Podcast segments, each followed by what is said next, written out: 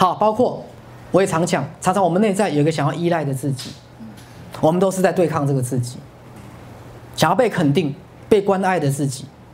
各位，好，我们没有对这个自己臣服，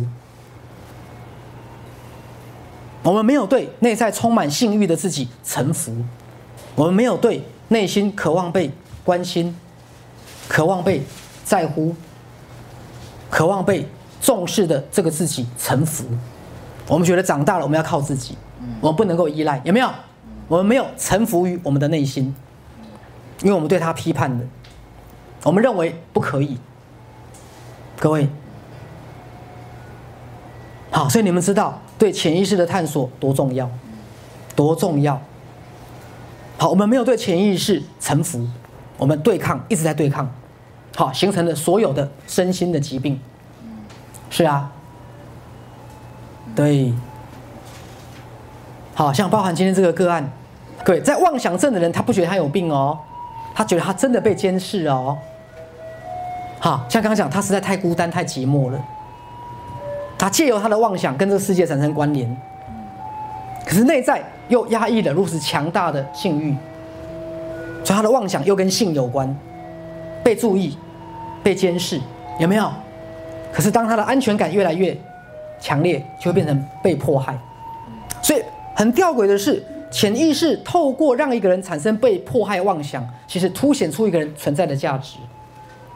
以及与这个世界产生的关联性，就像我常开玩笑，一个好很聪明的孩子，要么是全校前十名得到老师的肯定，要么就变成十大枪击要犯。因为总是吸引到注意力的。各位，其实渴望被注意，有没有？渴望被注意。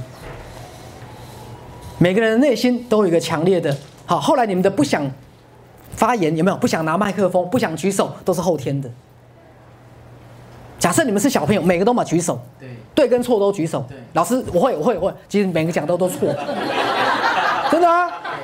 我还记得一件事啊，那时候哈，我们老师说小朋友你们谁会刷牙？我我会我会我会刷牙，我就马上举手。老师问我你怎么刷啊？我就跟老师这样比呢，老师说啊这是错误的示范。我小学的时候啦，各位每个小朋友都蛮很想举手，有没有？你们是长大才害羞的。你们哪里什么时候害羞的？但是你们后来才觉得自己不够好，才不敢举手，怕说的不好，怕被人家嘲笑，有没有？怕被注意。其实每个人都想要被注意，有没有？